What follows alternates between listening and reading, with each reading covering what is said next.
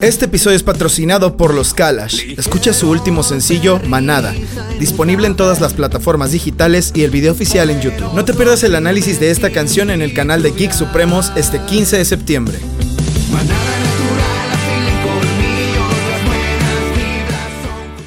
Advertencia. El siguiente episodio puede contener información sensible. Se recomienda discreción.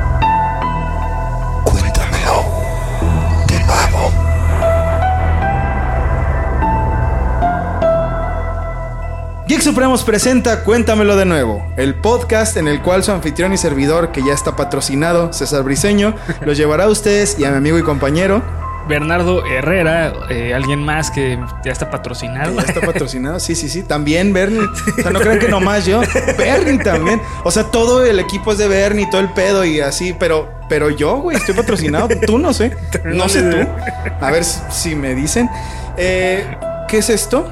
Ah, sí, Lo- ya dijiste Bernardo Herrera, ¿verdad? Así es. Bernardo Herrera, por un viaje a lo desconocido, lo absurdo, lo aterrador y lo fucking, fucking, fucking, fucking, fucking, fucking. Bienvenidos, bienvenidas, bienvenides para que les arda la bilis de coraje cuando digo bienvenides, a pesar de que es una cosa que he hecho por sarcasmo durante casi un año, Más, güey. pero la gente no entiende. Gracias por pasar su valiosísimo, valiosísimo tiempo. Hoy estoy muy formal, Bernie. Hoy me siento muy, muy ceremonial. Es que es el patrocinio, güey. Me siento excelente. No se olviden de escuchar la música de los Kalash. Eh, por pasar su valioso tiempo. Sí, sí, sí, las redes sociales. Aquí abajo estamos como Geek Supremos en cada una de ellas. En la descripción tienen todos los links. Únanse al grupo de Facebook. El grupo de Facebook es una verdadera maravilla. Es una delicia visual. Mames, memes, chingo de memes, demasiados. Este, y mucha diversión, mucha diversión. Análisis del viernes, Bernie. Eh, se viene análisis de. ¿De qué? De Hair. The Hair, de una ella. película que yo no sabía si reír, llorar o no hacer nada. Sí, o no, está, está bien cabrona. Es una película muy chingona. Y también habló sobre el origen de la salsa valentina. Ah, ya, ya, mira. La, la Mulan mexicana, por cierto. Por Ah, ok, ok. Los que ya se lo saben. Yo creí que así como de, no, pues hoy, el- hoy es el análisis de Hair, acá de pinche Joaquín Phoenix, y hablamos del el problema de los destapacaños de Sonora, güey. No, no se crean. Sí, está, está muy cabrón. Está muy cabrón. No se lo pierdan. No se pierdan el capítulo de Geek Supremos. Que por cierto, muchas gracias al recibimiento del capítulo de Geek Supremos de la semana pasada. Chingón. No mames, güey. Pinches 6 mil views en dos días. Eso estuvo increíble, güey. Sí, chingón. Estuvo increíble. Gracias, gracias. Así que, pues bueno, vamos a empezar. Vamos, vamos, vamos estirando. Vamos preparándonos un poquito para el desmadre. Como, como Flash. Como Flash, ¿no? Pinche padrecito choco. Flash pendejo, güey. El peor superhéroe de la vida. El peor, No, cabrón. es una chingonería, pero estaba muy mal adaptado, güey. Ha sido muy mal adaptado. Ah, me acuerdo de ese capítulo de la Liga de la Justicia en el que peleaba contra un pinche gorila y así de que, güey, su ataque era aventarle un plátano. Así, ¿qué es eso, cabrón? ¿Qué es eso, güey? Ha sido muy mal adaptado, güey. Flash es muy buen personaje. Flash, mira, está mejor el de The Voice, güey. El que mataba a la, Sí. a la morrita en el primer capítulo. Eso, es, eso es chingón, güey. Eh, pero bueno, desde el día 1 de junio serial, que no repasamos algún caso de los que hay en Latinoamérica. Fíjate, güey, desde el día 1 de junio serial, hace más de dos meses, mucho más. Bueno, mucho más, güey. Dos meses y una semanita. Eh, y no, no es porque yo prefiera Estados Unidos y porque la comida mexicana me dé asco y solo quiera comer mis chicken nuggets. Saludos al grupo con la carrera más breve del mundo. Sino porque no había encontrado algo que estuviera a la altura de esta sección. Porque, seamos honestos, Bernie, después del trauma que le causamos a la gente con Albert Fish, que parece que fue Mucha gente y mucho trauma, Ajá. Pues va a estar cabrón, va a estar cabrón brincar esa brecha, ¿no? ¿Qué, qué, qué les puedo decir yo que lo sorprenda? Ay, amigos, ay, amigos, si supieran. El Cuéntamelo de News de hoy, seguro que lo va a hacer. Seguro que lo va a hacer. No lo sé. A ver, sorpréndeme. Ahí te va, ahí te va. La calle Manuel Pedraza, número 5800, en el área residencial de Villa Urquiza, en Buenos Aires, Argentina, qué largo, fue el escenario de uno de los crímenes más grotescos, nauseabundos y tristes que se hayan dado a conocer en la historia. Pues, las hermanas Vázquez asesinaron a su padre en un ritual ocultista para liberar a su familia de los tormentos que el mismísimo diablo ocasionaba en su casa. Tranquilo el pedo. Sí, sí, sí. Tranquilo el pedo. O sea, como Muy folclórico. Muy folclórico, exacto. Muy, muy argentino, ¿viste? Ah, Sí. Le hicieron una parrillada. Sí, después se metieron un churrasquito, ¿viste? Durante muchísimos años, la casa del horror estuvo deshabitada y de hecho muchos vecinos tenían miedo de seguir viviendo en el barrio debido a la brutalidad con la que transcurrió este crimen. Pero vamos a ver algo de trasfondo. En 1993, la familia había quedado huérfana de madre, ya que Aurora Gamarra habría fallecido después de una fuerte lucha contra la diabetes. Esto pues es un evento trágico y parece ser que la familia se cayó completamente, como que se recargaban mucho en, en- en la madre y pues valieron madre todos, tanto Sí, el claro. esposo como las hijas. A partir de ese entonces, la dinámica familiar empezó a entrar en declive grave, aunque en posteriores declaraciones las hijas dijeron que vivían en un ambiente familiar bastante deplorable y que su madre les pegaba cabroncísimo, que las maltrataba, las abusaba verbalmente y que siempre las agarraba de saco de box. No sé si esto sea cierto. Hay muy poca información de después sobre la familia y ya van a ver por qué. Ellas dijeron también que habían crecido en un ambiente terrible, donde todo lo malo que les pasaba, no solo a ellas, sino a cualquier miembro de la familia, incluida su madre, lo debían, se lo debían todo a problemas esotéricos, a, a soluciones, bueno, a sí, cosas esotéricas. O sea, la solución para ellos siempre era decir, es el diablo, son demonios los que hacen que nos pase todo esto, ¿no? Y esto se los inculcó a todos una tía que tenía problemas de esquizofrenia que decía ser medium. Y aquí voy a hacer un breve, brevísimo paréntesis. Últimamente he visto muy de moda a personas, un chingo, que dicen que son mediums, güey. Muchísimas. Y cobran unas consultas, por ahí me ha tocado ver, 3 mil, 3 mil 500, 5 mil pesos. Yo no estoy en contra de nada de eso, pero tengan mucho cuidado de a quién le entregan tanto su dinero Sí, como, como su, energía y su psíquica. tiempo y todo, Su tiempo, sí, sí, sí. Si tienen un problema muy grave y de verdad ustedes están interesados en eso, pues traten de asesorarse de la gente que se vea más confiable de alguna forma u otra, porque hay muchos charlatanes dentro de este ámbito y sobre todo últimamente. Últimamente me los he encontrado más con todo este rollo de el despertar espiritual de la humanidad que también ha traído mucha falsa espiritualidad. Me encantaría hacer un capítulo específicamente hablando solo de eso, de la falsa espiritualidad, pero bueno, lo desarrollaré y lo veremos luego. Em, es todo esto para decirles que la tía no era medium, era esquizofrénica. Ya entienden por dónde va todo esto, ¿no? Tanto el esposo como las hijas eran parte de toda esta superstición y después de la muerte de Aurora, ellas empezaron a creer que su madre había sido víctima de trabajos de brujería muy graves. Y no solo ella, sino una brujería que se le había pasado a las hijas y al esposo Sí, me imagino. a su muerte, ¿no? Cuando se cambiaron a vivir a la casa del terror y después de la muerte de su madre, decían que las cosas explotaban. Es decir, los vasos de vidrio y las cosas que tenían así en las mesas, ¡pum! A la Explotaban de la nada. qué pedo. las lámparas se fundían por más que compraran nuevas. Los libros salían volando y que eran víctimas de una especie de poltergeist que cada vez era más agresivo e incluso llegó a lastimarlas. Esto es fuerte, güey, porque ellas decían que derivado de estos eventos, ellas salían cortadas, salían con moretes, salían... Tenían que hablar a la policía. Era algo muy güey. O sea, no era de que, ah, no mames, no mames, se movió la mesa, pinche Charlie Charlie, que se movió el, el lápiz, güey. No mames, llamen a Dios, güey. no. no, no, e- era un pedo que ya estaban, su salud estaba en riesgo Sí, Simón. su bienestar físico. Cuando se cambiaron, eh, ah, bueno, esto ya se los dije, las hermanas empezaron a asustarse tanto que empezaron a ver cosas cada vez más claras para ellas y a escuchar voces que las amenazaban. En su desesperación, fueron a hablar con el casero Jorge Schara- Sarachela, no sé cómo se pronuncia esto, Charachela, no sé, S-C-A-R-A-C-E-L-L-A. Ah, Sarachela. muy fácil. No sé, güey. Sarachela, digamos. Que les rent... Jorge, güey. Que les rentaba y esta fue la declaración del casero. El día anterior al suceso, me tocaron el timbre para preguntarme si en el domicilio donde vivíamos había muerto alguien. O si en el terreno hubo en algún tiempo un cementerio. Les contesté que antes funcionaba un taller de pulido de, de- ayúdame güey, de pulido de vidrio.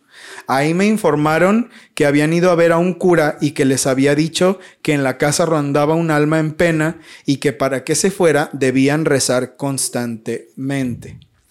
Es decir, no había ningún trasfondo maldito, maligno en la casa. Lo único que pasaba era que ellas están convencidas de que había algo malo.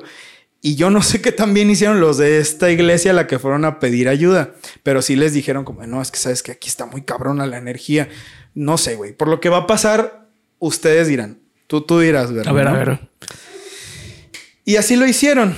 Las hermanas fueron a la parroquia Santa María de los Ángeles y en ese lugar les dieron una fórmula infalible para que el maligno saliera de su hogar. Además de que las mandó a una, no sé si es secta, no sé si es organización religiosa, no tengo ni idea de qué es, pero es un lugar llamado Centro Alquímico Transmutar y que seguro ahí las iban a ayudar.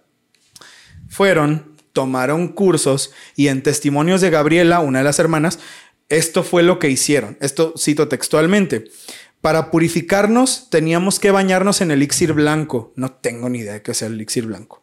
Lo hicimos durante 20 días y la casa mejoró un montón, pero algo falló porque a mi hermana se le metió algo.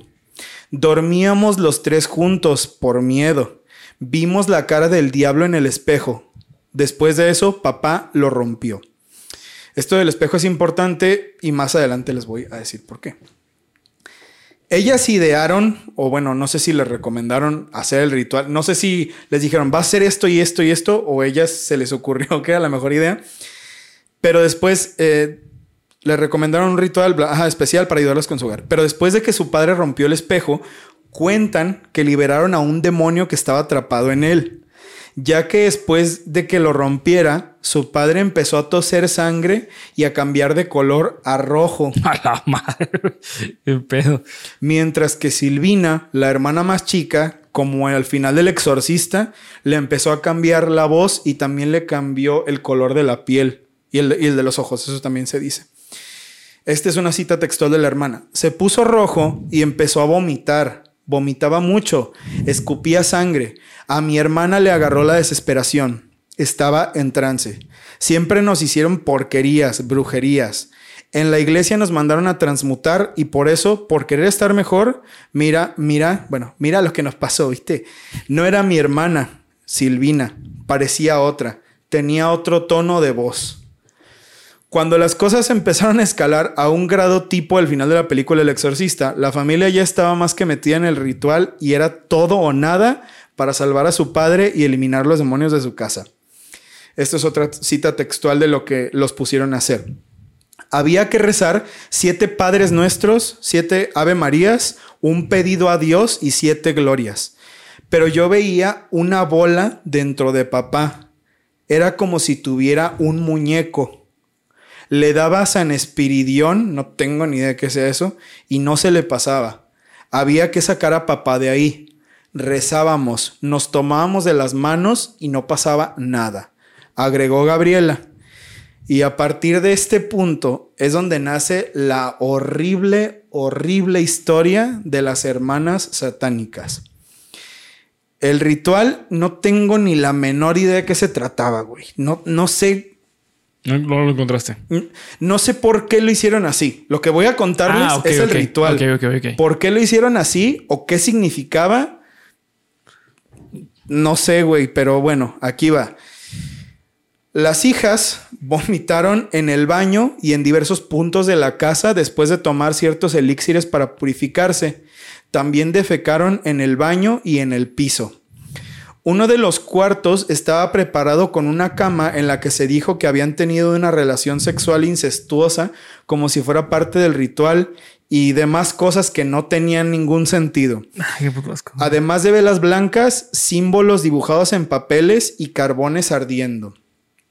La madrugada del 27 de marzo del 2000, Silvina dijo que el demonio estaba intentando poseerla y le empezó a cambiar la voz. Pero ella, aún así, pudo llevar a cabo la tarea de liberar a su padre del demonio que traía pegado, o el muñeco, como decían las hijas, ¿no? Cito textualmente, papá se entregó como un cordero y le empecé a cortar la piel. Lo corté para descascarar al muñeco y ver a papá otra vez. Mientras el señor Juan Carlos estaba agarrado con una mano del barandal de la escalera de su casa, Silvina empezó a apuñalarlo furiosamente con un cuchillo de cocina en el estómago, en la ingle, en el pecho y se quedó parado el suficiente tiempo para que cuando llegaran los forenses la sangre la tenía escurrida en los pies. O sea, el güey se quedó parado un rato mientras lo estaban, mientras lo estaban acuchillando. Eh, totalmente resignado de que esa era la única forma de liberarse del dolor de la pérdida y de las cosas malas que les estaban pasando. Cuando empezó a desangrarse, cayó al piso todavía agarrado del barandal de la escalera, mientras que Silvina le arrancó parte del cuero cabelludo, le arrancaron parte de la mejilla mordidas, la oreja y dejaron prácticamente irreconocible su cuerpo debido a la brutalidad del asesinato. Aunque la mayoría de sus heridas eran superficiales, porque Silvina decía que no quería matar a su padre, sino volver a verlo y quitarle la cáscara para poder eliminar al diablo en él.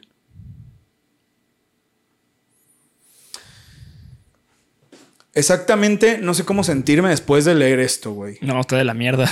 Porque sí, no mames. es totalmente horrible. Ajá. Sí, sí, sí. Es indescriptible. Sí, sí. Pero a la vez me da tanta tristeza, güey. ¿Sabes? O sea, siento una combinación como muy rara. Al principio creí que eran gases.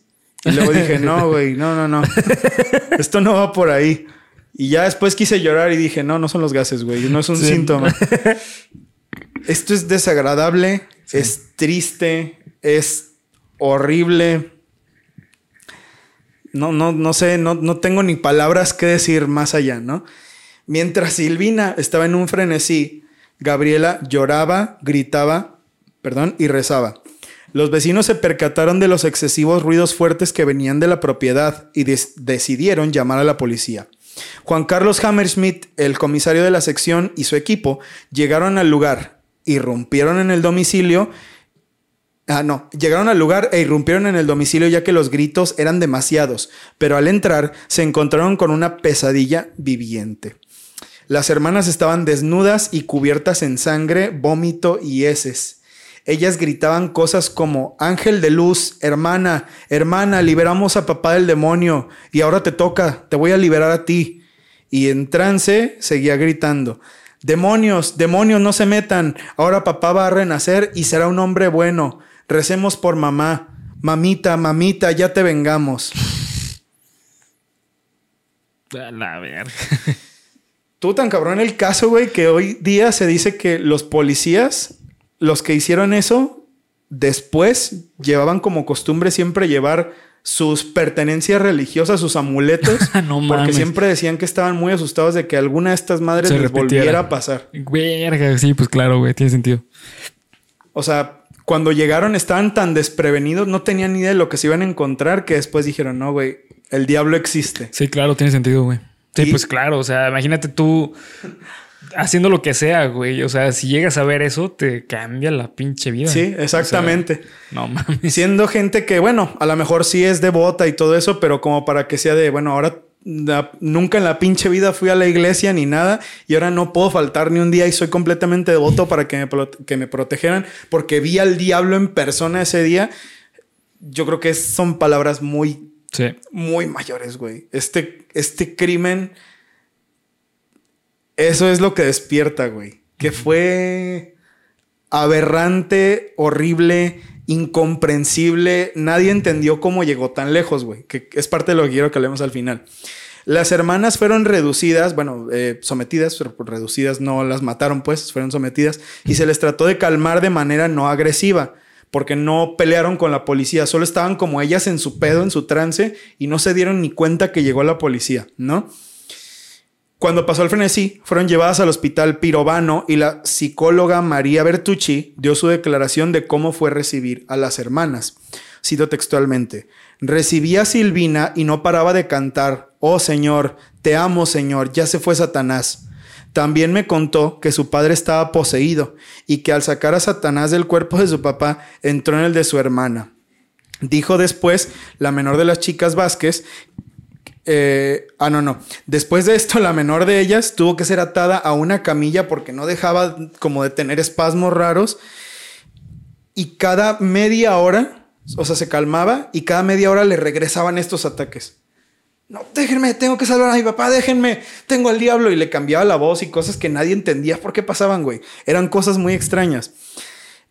Se ponía a gritar. Satán gobierna el mundo, el mal nos busca para destruirnos, necesita un exorcista y Silvina también lo necesita, decía Gabriela por aquellas primeras horas todavía en un trance muy cabrón, ¿no? O sea, la chica estaba allá recluida en, una camilla, estaba atada porque estaba muy violenta y la otra estaba así. Satanás nos va a matar a todos y todos ustedes se van a ah, morir y todos van... Eh, una escena horrible, güey. Así de locura total, ¿no? no el creepypasta más culero hecho realidad ese día, güey. Imagínate el pasante en su, que es su primer día, ¿no? ¿Sí vive eso? No, güey. Agarra. Bueno, buenos días, equipo. Hoy tengo toda la intención de trabajar. Satanás, va. Bueno, adiós. Esto no era para mí.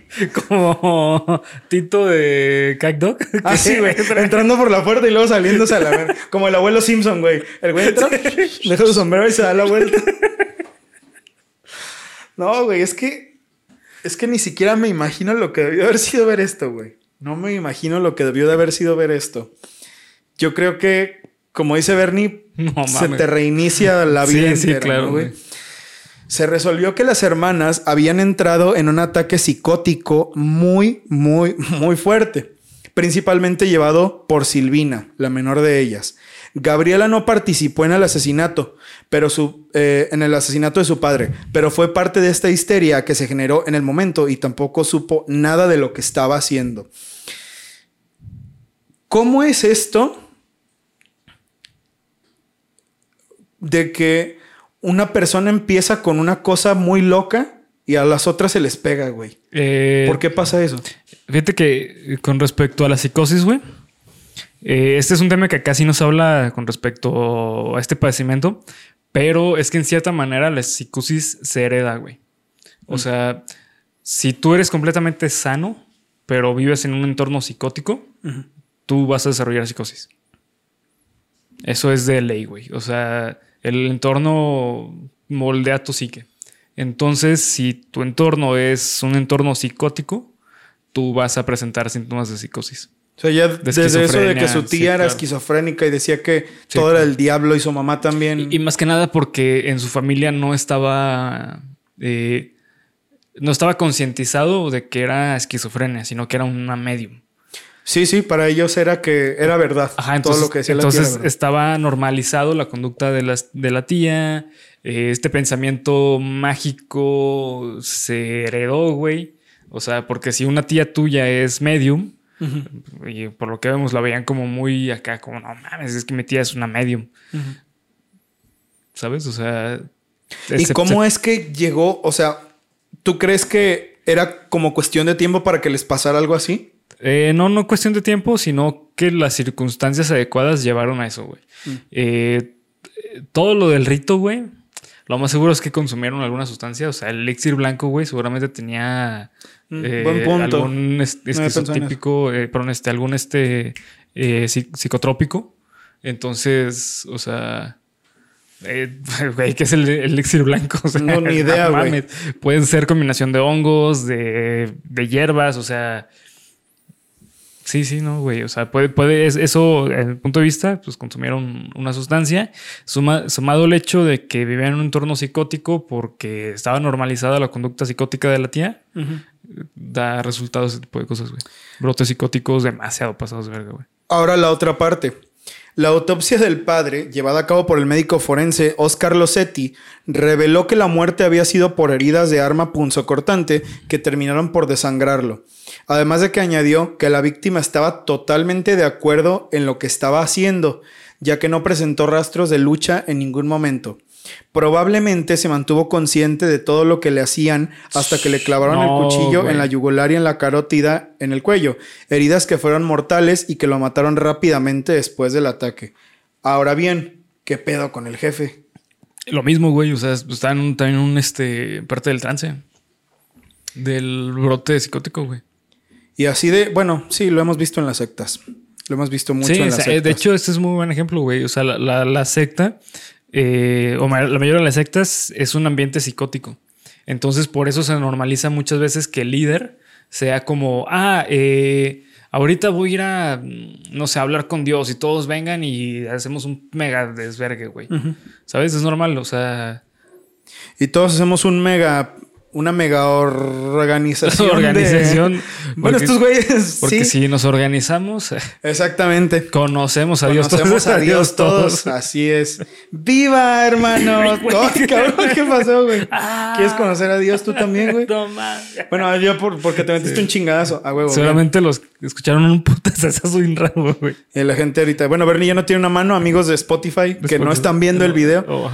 Eh, ¿Cuál fue la resolución final de todo esto? Pues bueno, pena de muerte, no se crean. A las hermanas se les hizo una evaluación minuciosa sobre si podrían ser juzgadas o no debido a las condiciones del parricidio y pues no, por supuesto que no. Ambas fueron declaradas mentalmente inestables para poder ser juzgadas como criminales tipificadas. El juez encargado de dictar la sentencia decretó, después de las deliberaciones pertinentes, Silvina y Gabriela Vázquez formaron una diada en la que se influenciaron recíprocamente con el tema demoníaco, en el cual creyeron con una convicción altamente delirante en la presencia del demonio, cayendo finalmente en el fárrago de los hechos eh, ilícitos de su causa, y finalizaron por consumar un tétrico parricidio. Las sentencias, hay mucha gente que no estuvo para nada de acuerdo con ellas, pero yo tengo otro punto de vista parecido al de, al de, ay güey, ¿cómo quedamos que se llamaba el de las muñecas? Ah, este Anatoly. Anatoly Mospin, así es. Gabriela recibió tratamiento psiquiátrico y mejoró rápidamente, tratando de hacer una vida normal en tan solo tres o cuatro años después de todo el evento, al igual que Silvina, quien se graduó de la Universidad de Buenos Aires en Ciencias Económicas. Las hermanas nunca más volvieron a ser vistas y nunca más se volvieron a hablar entre ellas.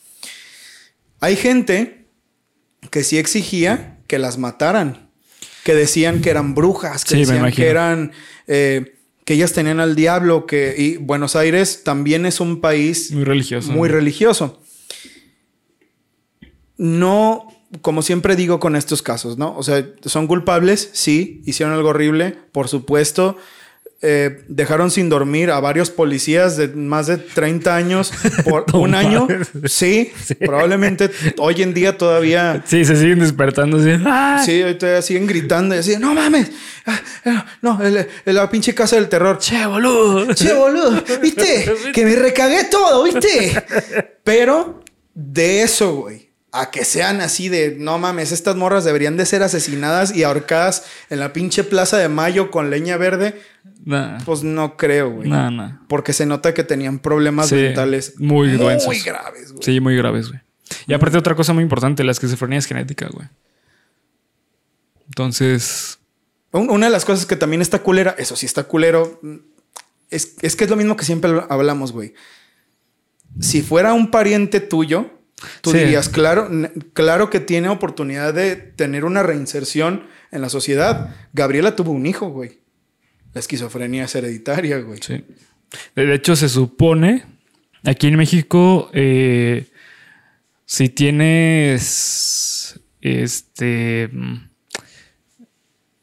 em, rasgos o si tienes parientes que tuvieron esquizofrenia, eh, pues una de las pláticas que se da para, para el momento del- de la boda, se da eso de que pues, es que no se recomienda tener hijos, güey. Ya.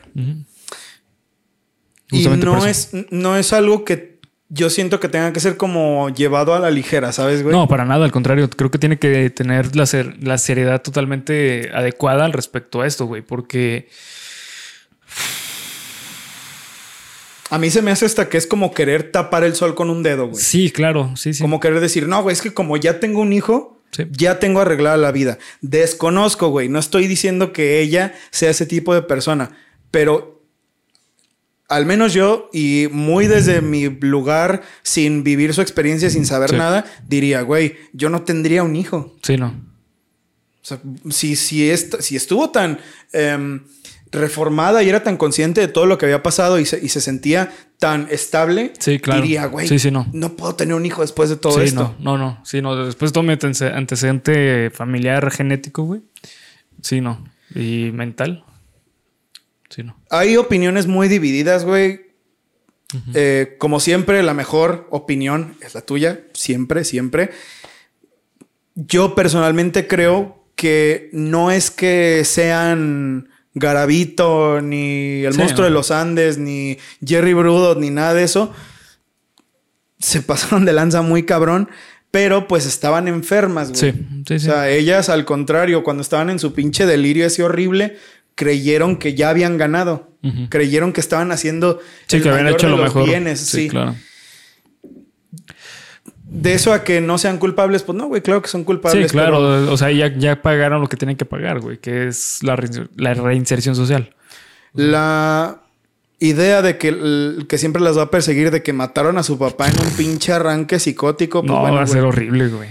Yo creo que esa es la carga con la que estas personas tienen que cargar Sí. si quieren, si pretenden estar de nuevo en la sociedad. Suficiente castigo, a mi parecer, Sí, ya lo tienen claro. si eres una persona que supuestamente ya está bien mentalmente, para mí sería lo más difícil, vivir con ese estigma tan cabrón. Sí.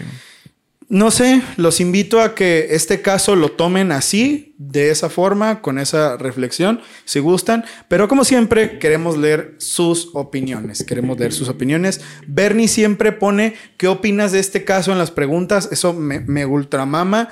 Pueden opinar también de este, además del otro. Siempre es bueno leer diferentes puntos de vista, porque así construimos una mejor opinión. Y un mejor mundo. Y un mejor podcast. Así que amigos, eso fue Cuéntamelo News por este capítulo. Y no se despeguen, no se despeguen amigos. Pues esto sigue. Si todavía... ¿Cómo te sientes, Bernie? ¿Ya te sientes suficientemente desesperanzado o todavía aguantas? Eh, todavía aguanto, güey. Todavía aguanto. Necesito todavía que se caiga la bolsa de valores. No, bueno, sí, sí aguantamos. ¿Más? Sí, más, güey. Más.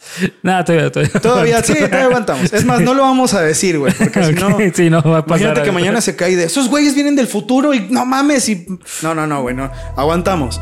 Pero si todavía esto no los hizo sentir suficientemente mal, pues a ver si esto es de su talla, como decía Síndrome cuando le aventaba esa mamada, Mister Increíble, ¿te acuerdas? A ver si esto es de tu talla,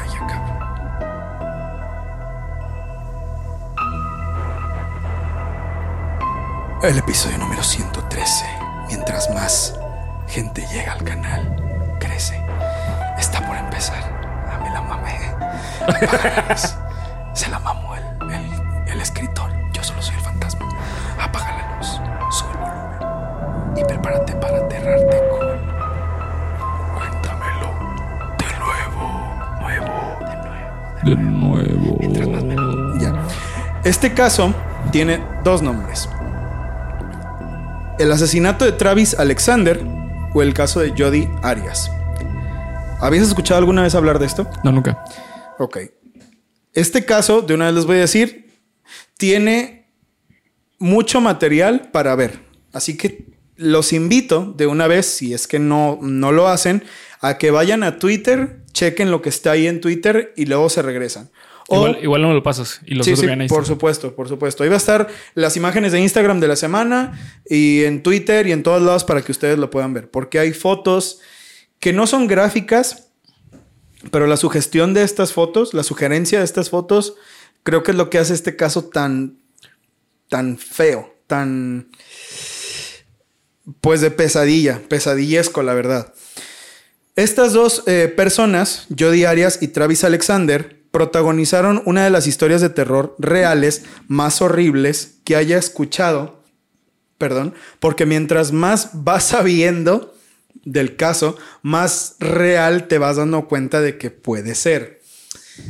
Bernie, ¿cuántas personas conoces? Uy, güey, yo ahorita estoy pensando y no mames, conozco un chingo que tienen parejas tóxicas. Nah, no, pues es muy común, güey. Sí, es muy común. Yo creo que es muy difícil. Mejor dicho, es más difícil pensar en una que alguien que no, güey, que una que sí. Es verdad. Lo que es cierto, ¿verdad? Es que cuando hablamos de una pareja tóxica, cuando hablamos de una pareja, lo que se dice de verdad dañina, no es tu pelea por quién no lavó los platos Sí, con no. tu novia o tu novio, ¿no? Sí, estos son conflictos normales. Exactamente. Es muy importante separarlo, güey, porque últimamente todo es tóxico. Todo es tóxico. Todos son red flags. Todos sea, son red flags. Y eso no es cierto, güey. Sí, no, eso güey. no es cierto. Y salen los videos estos de las morras y de los güeyes así semidesnudos en TikTok que si tu novio hace esto, Ay, cabrón. red flag. Y así, tu novio llega tarde en la noche. Pues bueno, güey, puede ser que se le quedó el carro, puede ser que su hermana le pidió ayuda para algo, puede ser cualquier cosa, pero no, güey, es una red flag porque seguro está viendo con qué otra persona se va a meter. Seguramente grabó tarde el podcast. Seguramente, no sé, güey, no grabó la compu o no grabó la cámara y, y llegó tarde. Bueno, güey, ¿lo entienden? Hay muchas aristas, ¿verdad? Por las cuales tomar las parejas tóxicas y para que de verdad sea algo tóxico. Y algo que de verdad, de verdad, de verdad sea tóxico, lamentablemente yo sí podría pensar en tres, cuatro, cinco personas que tienen esa clase de parejas. Que los encierran, que los violentan, Sí. que los Humillan. que los humillan verbalmente, ¿saben? Y son personas a las que a veces no sabes ni cómo ayudar porque ellas mismas no quieren O no se dan cuenta. no, o no se dan cuenta o para ellos todo está bien. Pero bueno, esto es un preámbulo porque el problema central de este caso es una relación muy, muy tóxica. Está en serio que lo era. Travis Victor Alexander nació el 28 de julio de 1977 en Riverside, California. Hijo de familia numerosa, se fue a vivir con sus abuelos junto con sus siete hermanos a la muerte de su padre por un accidente de tráfico en 1997 cuando él tenía 20 años. Sus padres tenían bastantes problemas con las drogas, pero una de las cosas que lo sacó adelante fue la religión, la religión, perdón, que le inculcó su abuela, los mormones. Religión de la que era un gran, gran devoto y además que le ayudaba a salir adelante, pues era un gran vendedor y conferencista motivacional al que mucha gente admiraba, ya que él tenía muchas metas en la vida. Trabajaba en el servicio de representantes legales prepago para personas de bajos recursos y en septiembre del 2006 conoció a Jody Arias en una conferencia en Las Vegas, Nevada. Normalmente para mí esto ya sería como de, güey, seguro que era un pendejazo este güey, ¿no? Pero no, era una persona muy, muy honrada, güey. De acuerdo a todos sus amigos, de verdad era una persona que tomaba su fe, sus creencias, su, em, su intención de ayudar a los demás muy en serio y de una manera bastante saludable, ¿no? Em, no voy a decir que fue una persona perfecta, ¿verdad? Porque es un humano, fue un humano y todos los humanos cometemos errores, pero sí que hay un lado para donde se carga este caso y es a que Travis Alexander fue la víctima. Ok. Quiero que tengan esto en mente, porque se dijeron muchas cosas. Este juicio al final dio un plot twist cabroncísimo en el que casi Jody, que fue la, la que hizo todo lo que a continuación les voy a decir, casi sale libre por lo que dijo. Pero yo no creo que Travis haya sido la persona que ella solía decir por todo esto. Vamos a ver más adelante. La otra protagonista de esta historia es Jody Ann Arias, nacida el 9 de julio de 1980 en Salinas, California. No se sabe mucho más de la infancia de Jody Arias, más que fue bastante común. Aunque ella, después a su arresto, alegó que a partir de los 7 años empezó a sufrir violencia intrafamiliar muy grave. Muy, muy grave. Que la- le pegaban diario, la dejaban sin comer, la pateaban así entre todos los amigos de su papá. No Pero mames. por todo lo que está por venir, no creo, güey. Ah, ok. Yo tengo muchas dudas de que esto haya sido así. Si fue así, pues bueno, güey. mm, Sí, qué culero. güey. Qué culerísimo. Sí, sí. Pero ustedes juzguen, ¿no? Porque no se sabe si esto es verdad. Solo ella sabe si esto es verdad o no. Una mujer apasionada por la fotografía y de hecho abandonó la escuela para seguir su sueño de ser fotógrafa. En el 2001 empezó a trabajar en un restaurante como mesera para poder reunir dinero para pagarse sus gastos para su afición y su pasión, que era la fotografía. Uno de los primeros problemas que se saben de Jody es que tuvo una relación bastante seria con el gerente de este restaurante, quien le doblaba la edad. Ella tenía 21 y el dueño del restaurante tenía más de 40. Compraron una casa y trataron de hacer que las cosas fueran bien, porque esto no tiene absolutamente nada de malo. Los problemas vinieron cuando Arias empezó a trabajar en un sistema de representantes legales prepago para personas de bajos recursos, es decir, donde mismo que Travis, lo cual parece que es un sistema bastante recurrente en Estados Unidos. Bueno, no expliqué qué es eso. Una persona que trabaja en esto se acerca a las personas que tienen problemas legales y les dice, mira, te cobro tanto por hacer todo este trabajo en avance y ya no me tienes que dar más dinero, ¿no? Y en 2006 conoció a Travis Alexander en una conferencia en Las Vegas, Nevada. Cuando la conferencia terminó, intercambiaron sus números de teléfono, perfiles de MySpace, Messenger, se mandaban zumbidos y pinches GIF y... GIF de esos que del monito que destruía la pinche guitarra. Que aventaba bolos de... este, globos de agua, ¿no? Globos de agua, Simón. Este... ¿Qué chingados? Ah, sí. Y se compartían audios como unknownartist.mp4 que realmente eran las canciones de los Cumbia Kings. Ajá, Mi de o del LimeWire. Del LimeWire, así es, de pinche casa y todos esos servicios. Y se pasaban, este... Jueguitos en Flash. Ándale. Jueguitos en Flash de Garfield le da la vuelta al mundo con un balón. Travis vivía en Arizona y Jody en California, así que antes de dejarse de ver, se dieron su despedidota y empezaron con una relación a distancia que parecía ir bastante bien.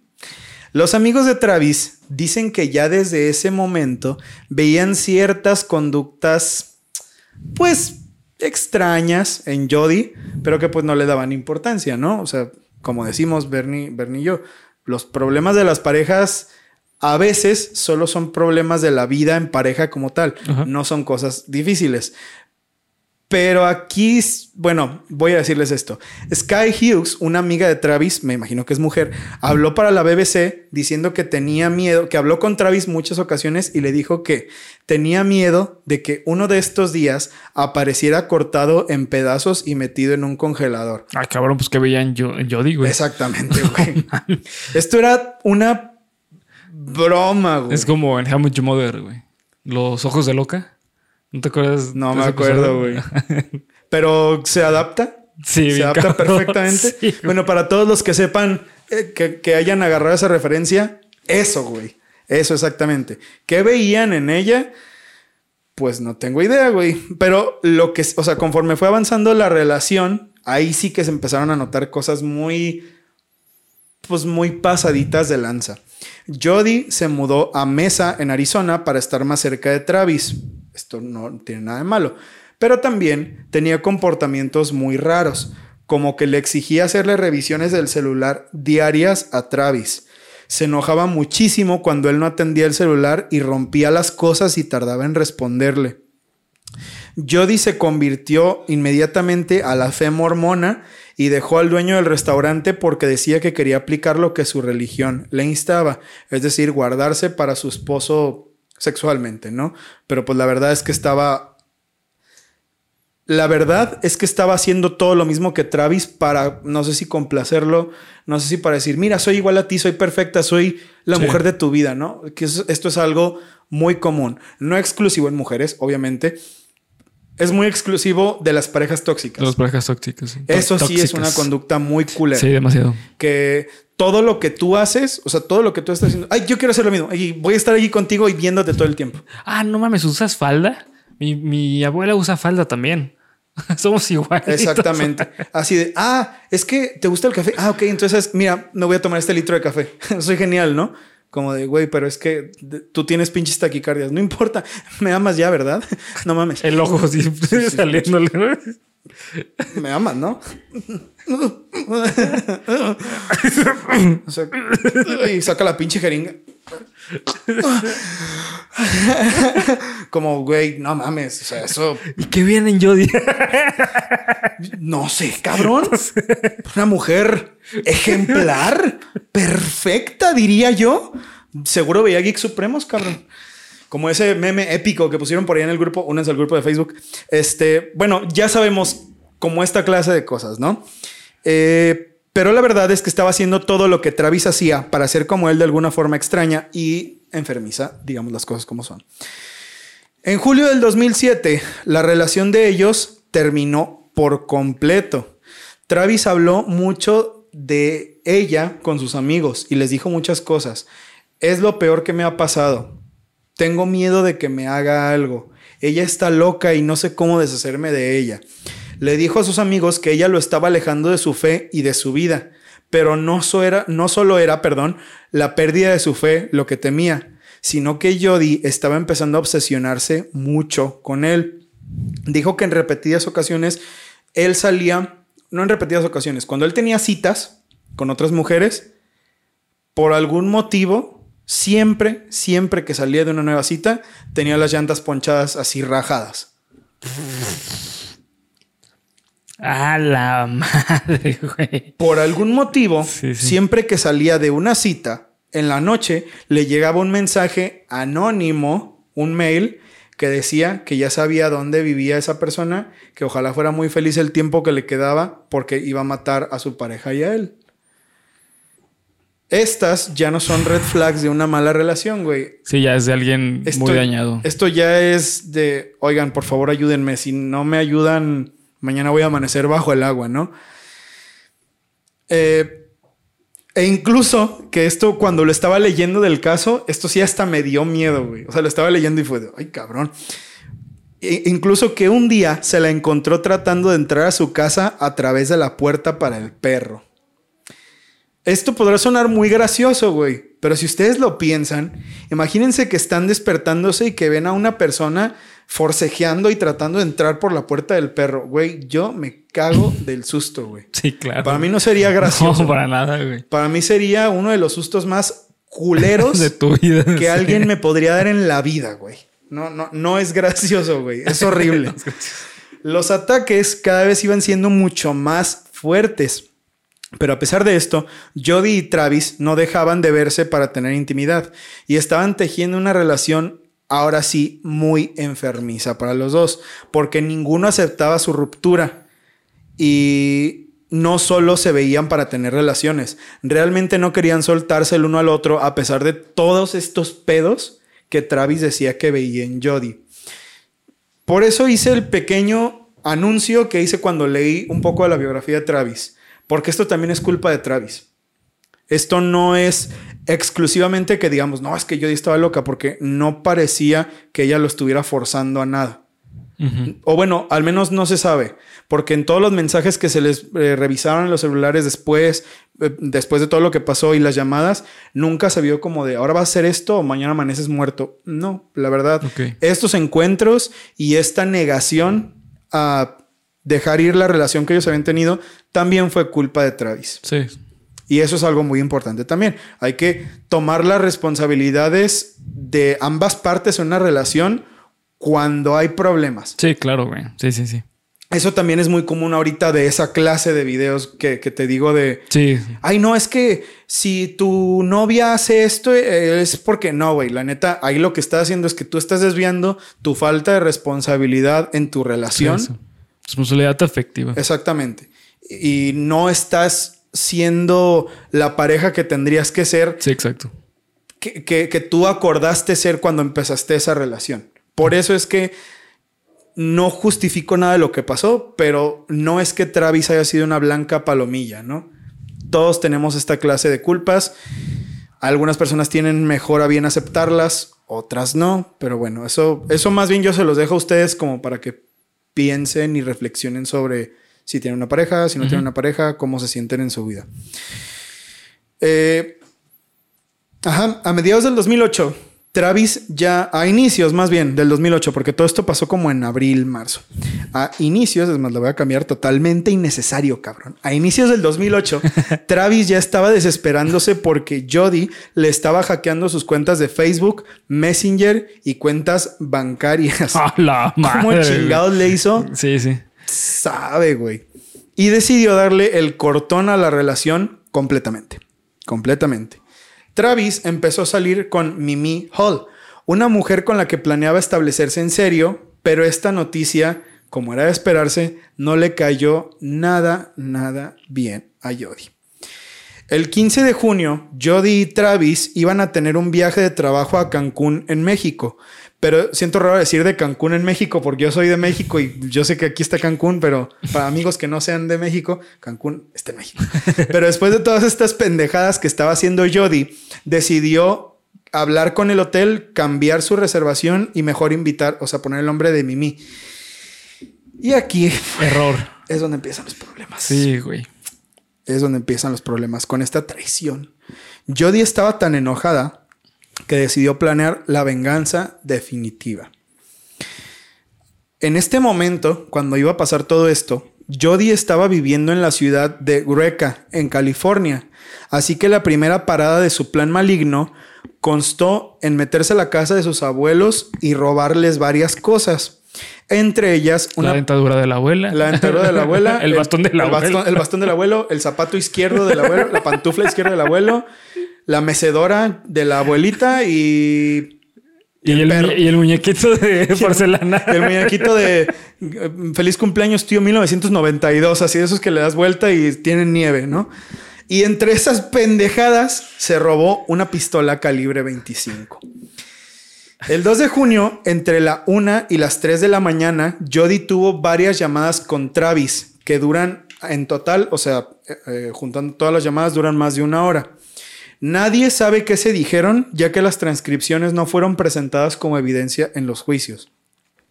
A las 5.39 de la mañana, Jody se dirige hacia Redding, en California.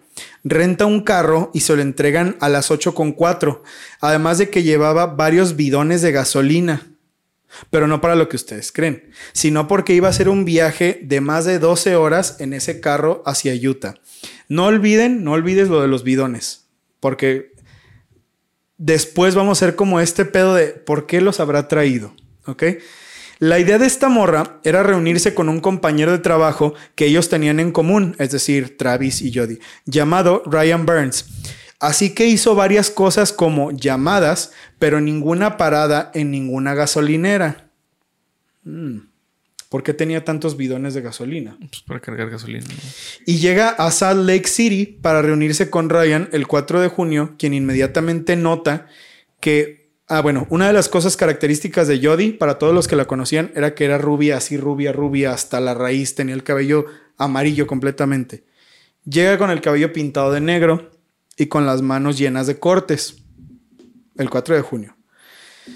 Cosa rara en ella, ya que siempre había sido rubia y que tiene muchos cortes en las manos. Cortes que dijo que se había hecho con un vaso de vidrio que se había roto en el lugar donde trabajaba.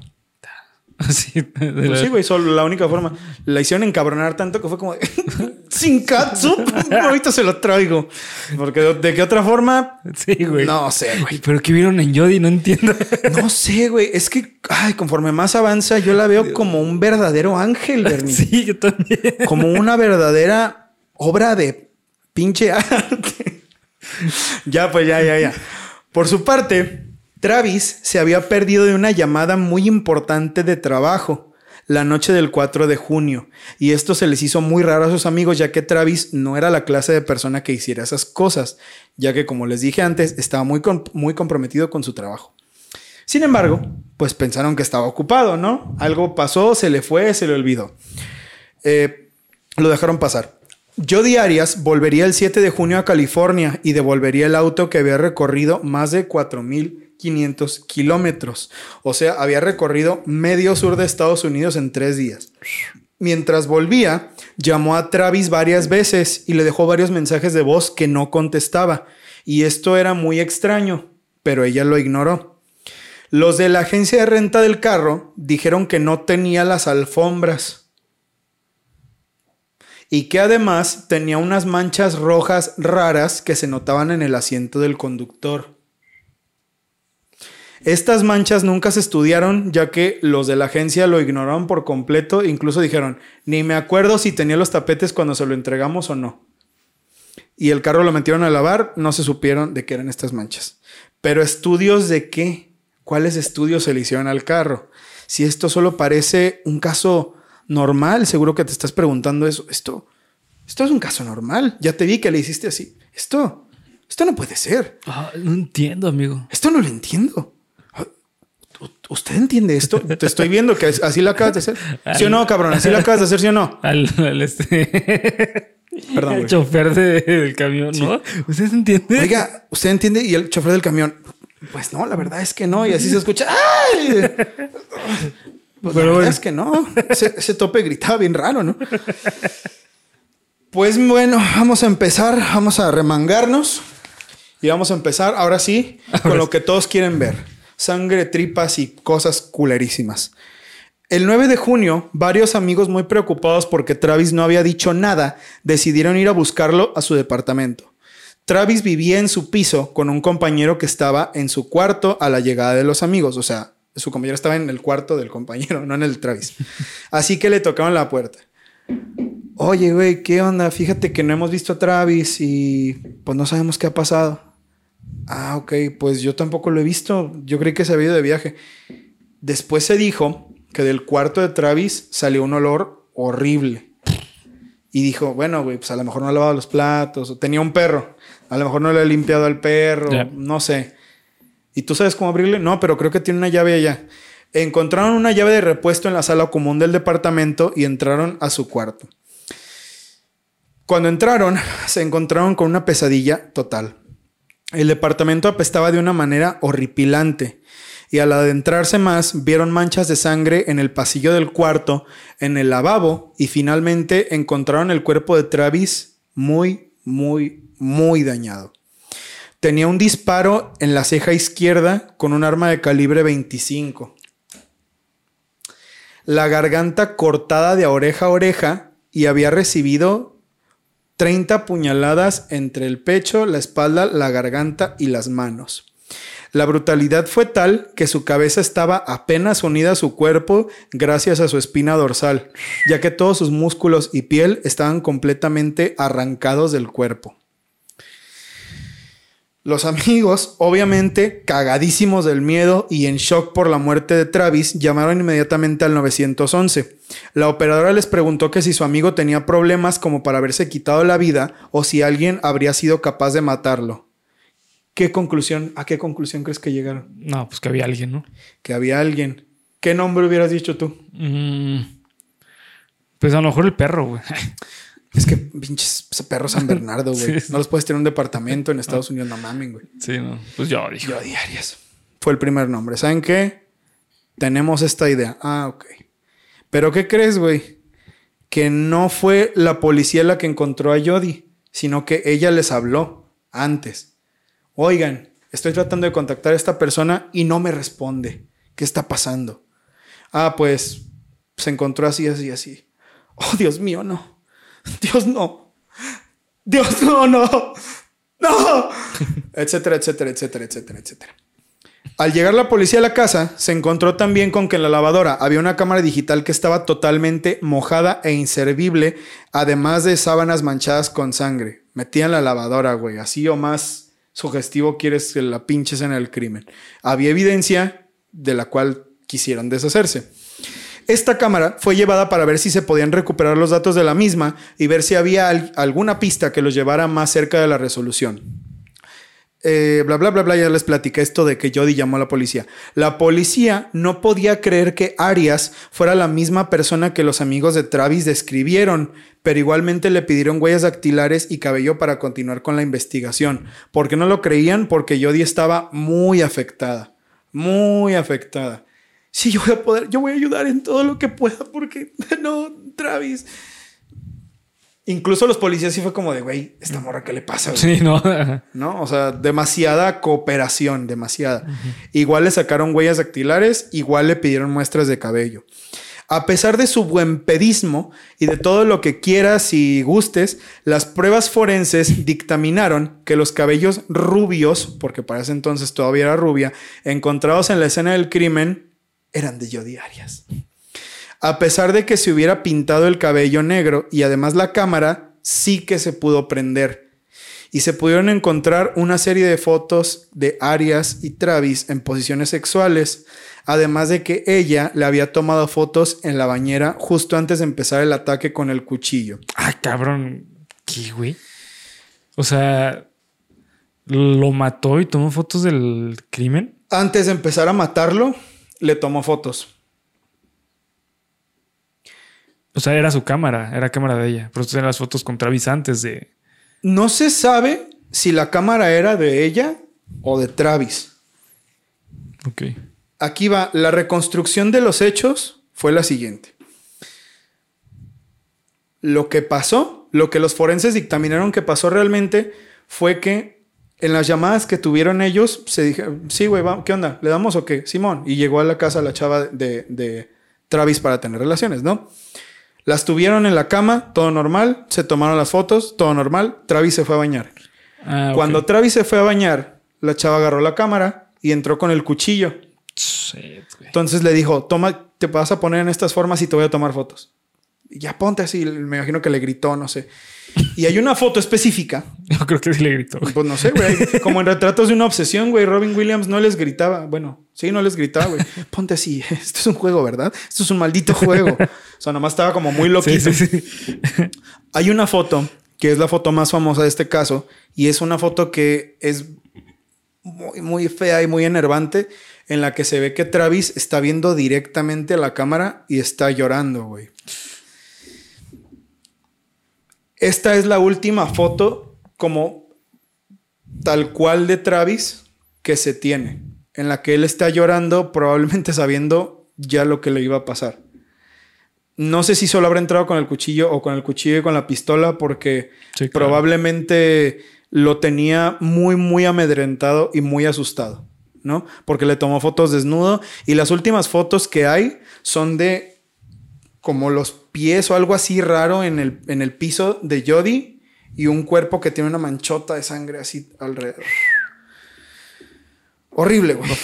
Horrible, horrible, horrible, horrible. Eh, después de esto, las fotos que tomó son de una persona sangrando, bla, bla, bla. Ok. Estas fotos van a estar en Twitter para que ustedes puedan ver cómo se ven los últimos segundos de vida de una persona que ya sé, que yo, yo creo que ya sabía que se iba a morir. Arias fue interrogada, pero ella dijo que no podía haber estado en el momento del crimen, ya que ella había estado en Utah en esos días. Bastante inteligente su pinche coartada. Argumentó que fue confirmado por su colega Ryan, de quien les hablé anteriormente. Esto suena muy lógico. Es que cómo lo pude haber matado yo si yo ese día me fui a Utah. Pero ¿por qué traía tantos billones de gasolina? Para que ninguna gasolinera la viera en las cámaras. Sí, claro, para que ella cargara en. Ajá. Para que no hubiera de, no, güey, es que te fuiste todo este camino, paraste aquí. No, güey. Ella, desde que salió de la casa de sus abuelos, ya sabía perfectamente lo que iba a hacer y cómo lo iba a hacer. O sea, esta morra estaba. No, estaba de la verga, Sí, güey. Muy mal, Muy mal. muy mal, güey. Muy mal. Muy mal, yo dije. tengo aquí todo, güey, pero no sé, ni, no sé ni qué decir, güey. La policía lo contacta a él, pero él dijo lo mismo. Sí, yo estuve con ella esos días y sí, lo que, pues sí, estuvimos aquí, nos estuvimos besando y todo el pedo. Y estaba muy despreocupada e incluso más alegre de lo normal porque llegó siendo una persona así nueva, totalmente renovada. Ay, ¿Qué onda, amigo? ¿Cómo estás? Y ella nunca había sido así. Entonces ya que desde ahí se le hacía raro. Pero dijo lo mismo que ya les dije. Llegó con el pelo pintado. Y las heridas en rarísima, las Y manos. las heridas de las manos. Cuac, cuac, cuac. El 9 de junio, la evidencia en su contra fue suficiente para poder arrestarla como principal sospechosa del caso. Cuando se le llevó a que la interrogaran, ella juraba que no tenía nada que ver con la muerte de Travis. Lloraba, cooperaba demasiado con la policía y decía que estaban cometiendo un error. Una cosa que se les hizo muy rara es que con todos los detectives hombres que llegaban, ella era muy, muy cooperativa y muy risueña. Y, "Ay, sí, sí. Y cuando llegó una detective mujer, no le dijo nada. No sé por qué, no sé por qué hizo esto, güey. No tengo ni idea. O sea, se, se enojó mucho y dijo que no iba a hacer nada. No, no contestó ninguna palabra, se puso así, ¿no? ya estarías mejor si viene un hombre a entrevistarte. Ya no tengo ni idea de por qué sea esto, güey. Sí, pues está, está mal, güey. Pero bueno, cuando, eh, cuando el detective vio que ella eh, no estaba cooperando, ah, porque esto duró varias horas, ¿no? El interrogatorio duró varias horas y ella decía que no, que no, que estaban cometiendo un error, bla, bla, bla, bla, bla. Se salieron del cuarto de interrogatorios y la morra empezó a hacer cosas bien raras, güey. Ella no sabía que había una cámara que le estaba grabando. El video va a estar en Twitter, ya saben. Se paró de. Se, hace cuenta, la morra se bajó, se salió de la silla, se paró, se hincó, se paró de cabeza contra la pared, se bajó, se subió, se puso a cantar, habló sola, movió las manos, se arrodilló y supongo que supongo que empezó a hacer todo esto para decir que estaba loca y Pues que en el juicio no le fuera tan mal. Sí, es probable. Pero, o sea, sí está, Sí, sí está mal. muy mal de Sí, la sí, cabeza. pero no estaba eh, demente. O sea, Es esto mismo de los criminales que sí, yo soy Dios y Jesucristo para decir que no, es que no lo podemos juzgar. Nada, güey, no, en este caso no. Se le dijo que iba a ser llevada para tomarle una foto para la ficha policial, pero antes de irse, como si fuera lo más normal del mundo. Ay, ¿me pueden dar cinco minutos? Sacó su maquillaje, se empezó a pintar, así. ¿Cómo me veo? me veo bien, ¿no? Y todos estos güeyes así de. otra vez, güey. Imagínate al nuevo que iba llegando ese día, güey. Bueno, soy un policía bueno, nuevo. ya me di cuenta que lo mío no es la medicina. Ay, ya sé, güey. Vengo desde Buenos Aires. Estás un pendejo, güey. Vengo, vengo desde Buenos Aires ahora con una nueva idea. Bueno, no me fue ma- me, me fue muy mal, pero pues ahora soy un buen policía. Y luego llega esta pendeja y el güey. ¿Qué hago? Dios. Y después se convirtió en Brian Mala Suerte. Ay, cabrón. No, güey, le fue mal a la pinche gente. Les fue, les fue muy mal. Les fue muy mal en la vida, güey. Pero bueno, una, una culerada, güey, una culerada. Se le dijo que iba a ser llevada para tomarle una foto. Ah, ya le leí esto, qué pendejada. Eh, ah, ok. Así que después de esta madre empezaría el periodo de juicios y sentencias para Arias, donde estuvo cerca de haber un plot twist de esos OJ Simpsonescos, güey. Ok. Así de cabrón. Nos- Un guante. Me hiciste sudar. La morra salió así con un, guante. güey. No, no así- me queda el guante. Ah, No, no, es que no me queda el guante. queda el guante. Sí, oiga, el juicio es allá. ah. Ah, sí, ¿de qué estábamos hablando? En los meses siguientes, Arias dijo que ella no había estado en ningún momento con Travis. Dijo que de hecho no lo veía desde hacía seis meses, marzo del 2008, cuando según esto dieron el cortón definitivo a su relación. Sí. En semanas posteriores, muy cagazo del policía, güey. Le dijo a la policía que ella sí había estado con Travis, es decir, cambió la versión el día de su muerte. Y que realmente lo que pasó fue que ella se había escondido debido a que dos personas con pasamontañas y vestidas de negro entraron para matarlo. Y que cuando la encontraron a ella le pidieron su identificación y dijeron que si decía algo la iban a matar y a su familia porque ya sabía dónde vivía. Y dos años después, porque pasaron casi cinco años hasta que le dieron la sentencia definitiva, dijo que ella sí había matado a Travis, pero en defensa propia, ya que Travis había comprado la cámara y a la chica se le había caído, cosa que enfureció a Travis y le empezó a pegar y le rompió el dedo anular de una patada. De hecho, hay una imagen de ella en la que está así, en la corte, con una férula. Es famosa, güey, porque este juicio fue no igual, obviamente, pero fue muy cubierto mediáticamente como el de O.J. Simpson. Sí fue muy, muy mediático este pedo, güey. Eh, así que ella lo único que hizo fue defenderse. eh, y bueno, obviamente que se defendió dándole 30 puñaladas y arrancándole la cabeza. Y le, en un ataque psicótico, ¿no? Pues, bueno, esto no es defensa, pero fue lo que se alegó, ¿no? El juicio de Arias fue altamente mediático y se dijo que no había habido juicio más grande desde el de O.J. Simpson que este. Diversos especialistas, psiquiatras, psicólogos, empleados de tiendas, exnovias de Travis y exnovios de Arias fueron llamados al estrado contando historias que se contradecían unas a otras.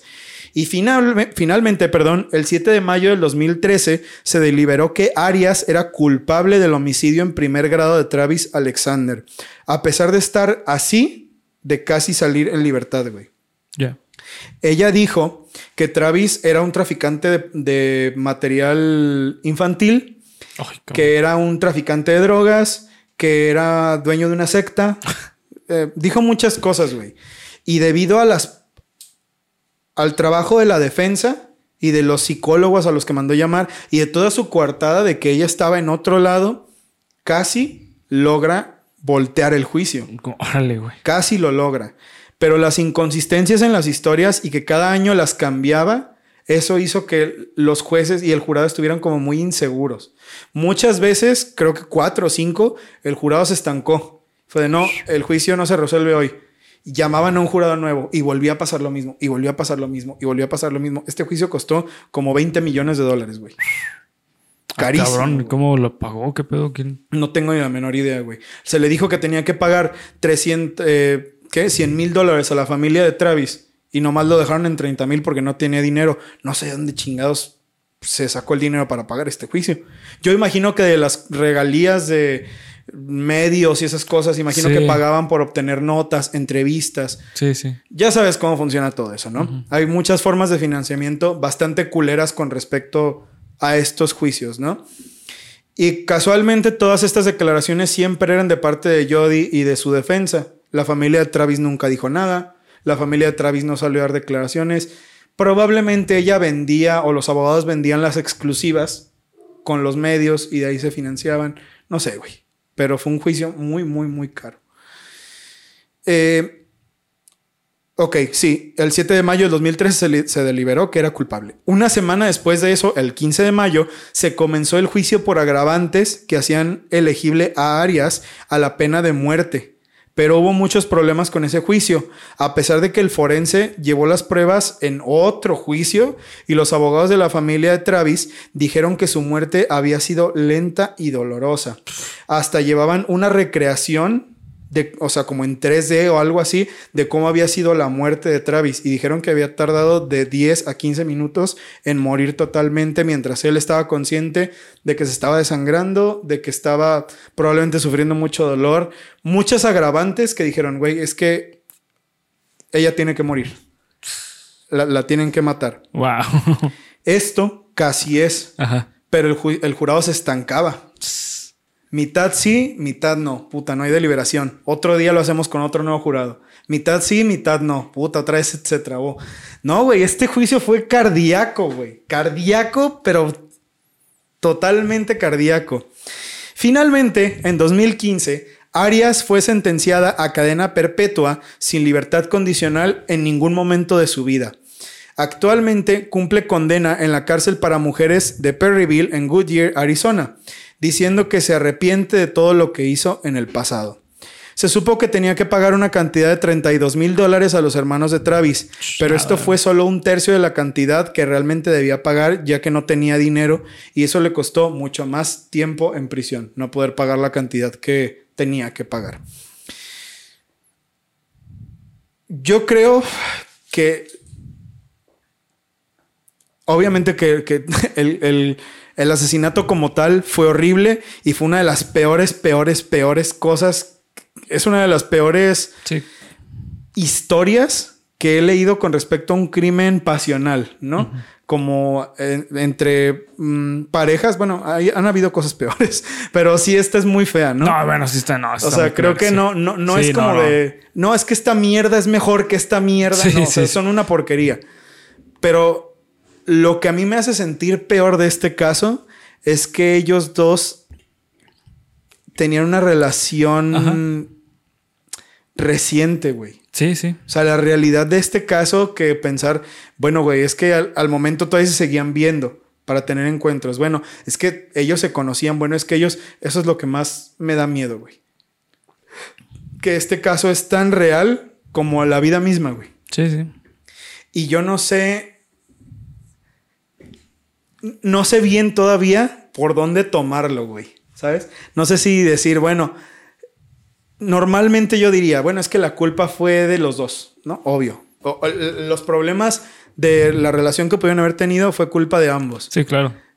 Pero después de todo esto, ya no sé, güey. Ay, es que bueno, o sea, hay, hay que entender también que responsabilidad tuvieron los dos, güey. O sea, definitivamente el simple hecho de que este Travis decidiera tener una relación con ella, pues bueno, eh, conlleva una responsabilidad. Sin embargo, creo que toda responsabilidad no se justifica cuando ya la otra parte ya comete ese tipo de cosas, güey. O sea, porque no... Si dijeras, no mames, es que Travis la trataba así de la mierda, güey, de que la golpeaba, la, no sé, lo que sea, se entendería entonces por qué reaccionó así, ¿no? O sea, fue una consecuencia de... Sí, Pero claro. pues no, güey, era un pedo mental de esta morra, o sea, estaba, estaba muy mal, güey. Creo que por eso me pareció acertado iniciar con un preámbulo sobre las parejas tóxicas. Sí. Porque uno de los errores más comunes que veo, no que yo sea un gran experto y psicólogo de parejas, no para nada, güey. No, no, ni de lejos, así, ni de pinche broma. Pero uno, un error que sí veo que cometen muchos de estos nuevos videos sobre psicología de parejas y de todo eso, es creer que todo es una red flag. Sí. Porque Sí, luego pasan cosas como estas. Que justamente es lo que mencionas, güey. Los que hacen ese tipo de videos no son psicólogos, no son personas capacitadas, son güeyes que simplemente siguen un tren pendejo que creen que su vida, lo que vivieron ellos, es un es una norma y que todo el mundo cumple ese estándar. O sea, ellos piensan que su vida, es- o sea, para que veas qué tan egocéntricos son, güey, que su vida es una estandarización de la vida de los, de los demás. Y si no estás de acuerdo con eso, Sí, entonces claro. tú estás en su contra. Sí, claro, sí, sí. sí. Si tú, oye, güey, es que yo viví algo completamente diferente, pues seguramente tú eres parte de ese Ajá. pacto de violentadores y Sí, sí. no es, no es así, güey. Y, y claro, güey, o sea, creo que cabe completamente ese, ese tema en este pedazo del capítulo, porque todo esto, todo esto pasó debido al egocentrismo de Jodie, güey. Para ella era, no eres mío, entonces no vas a ser de nadie, güey. Y damn, güey. Damn con esa clase de pensamiento. Eso, eso es. Eso es de película de horror, güey. Eso sí es una. Eso sí es algo que está mal. Y eso sí es algo que hay que pensarse como, ok, güey. ¿A mí me tratan así? Sí, no. Ok. Y a partir de ahí empieza a tomar otras decisiones de tu vida, otro rumbo, porque de verdad que las relaciones que son así no se tienen por qué aguantar, güey. Sí, no. Mucha gente las aguanta porque es que si me quedo solo o sola, es que si O cómo afronto el decirle que terminamos, ¿sabes? O sea, ese es un punto muy determinante para las personas que están en esta situación, porque no saben cómo eh, terminar algo que ellos ya no quieren. ¿Por qué? Porque les da miedo que eh, eh, esa persona les haga daño, que esa persona se este, suicide, se güey. suicide, que sí, es una también. amenaza muy común, ¿no? Sí, sí. Y al fin y al cabo, para mí es muy fácil decirlo, la verdad, ¿no? O sea, para mí es súper fácil decir, es que deberían de hacer esto. Bueno, ¿quién no es este experto en juzgar la vida de los demás, no? Siempre sale uno. Que aquí hay un gran paréntesis. Eh, si ustedes están en una relación que tiene eh, todo lo necesario para estar alerta, vayan con autoridades. Sí, vayan sí. a. Si son aquí en México, el DIF los puede asesorar. Y creo que son gratis en el DIF. Sí. Entonces, Al menos eso, güey, porque también conozco mucha banda, sobre todo mujeres, la neta, porque hay una tendencia muy grave a que eso le afecte más a las mujeres que a los hombres, que no les hacen caso, güey. Bueno, habla con la gente que tiene cerca. Sí. Muchas veces, muchas veces, el problema de estas cosas, y, y lo, lo digo abiertamente porque me ha tocado verlo, una publicación en Facebook no es una denuncia, güey. No es una, no es un proceso, porque van, van a encontrar siempre a esta gente que es que me hizo y así, y de bueno, güey, y ya fuiste a poner tu denuncia. O así, no me refiero a que todos se los tenga que resolver la policía porque no suelen resolver ni vergas. Más bien, ármense con un grupo de personas que sepan que los respaldan, Que los cuiden, que sí. los cuiden. Porque no hay de otra, güey. No hay de otra. A mí me encantaría poder decir que hay una solución fácil y rápida para todo esto, pero el mundo no es ideal. Eso es lo principal de todo. Que es que no deberían de... Pues sí, güey, no deberían. Ni hombres ni mujeres deberían de tener esta clase de comportamientos. Pero les acabo de contar una historia de una hora de una mujer que los tuvo. Queridos amigos, terminó el capítulo número 113 de Geeks de Cuéntamelo de nuevo. Bernie, por favor, haz lo tuyo. Eh, ok, eh, bueno, pues ¿quién me pasa los zapatos de payaso? ¿Y quién me...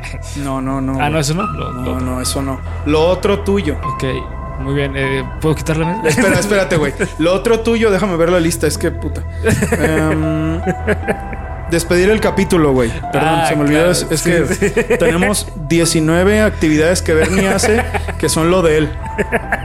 Mira, güey. Ahora sí. Este, muchas gracias por ver, comentar y suscribir. Recuerden seguirnos en todas las redes sociales que nos encuentran como Geeks Premos en cada una de ellas. Fácil y sencillo. Este, recuerden que el viernes se viene análisis de ella o Hair con Joaquín Phoenix y Scarlett Johansson. Scarlett Johansson, Ajá, así Este, así que pues nada más. Eh, nos vemos hasta el próximo. Disfruten su miércoles. Señor. Señor.